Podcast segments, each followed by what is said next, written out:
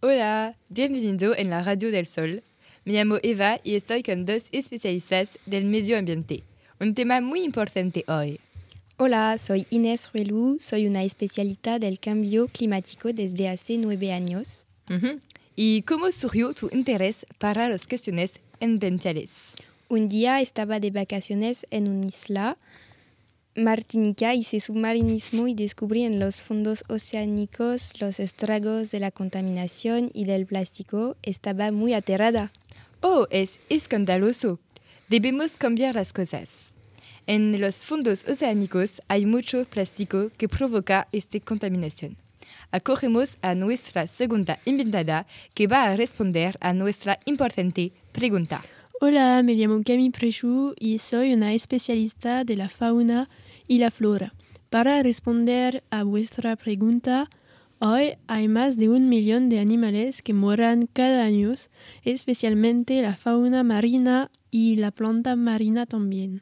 Mm, sí, ¿cuál es el impacto sobre la civilización humana?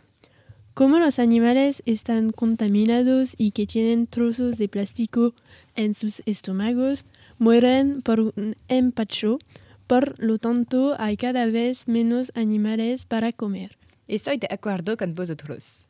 Sin embargo, no hay solamente problemas en los océanos, sino en los continentes. En efecto, los incendios como en Australia de cielo como en Antártica, en tanto las sequías como en California son consecuencias del incremento de la temperatura.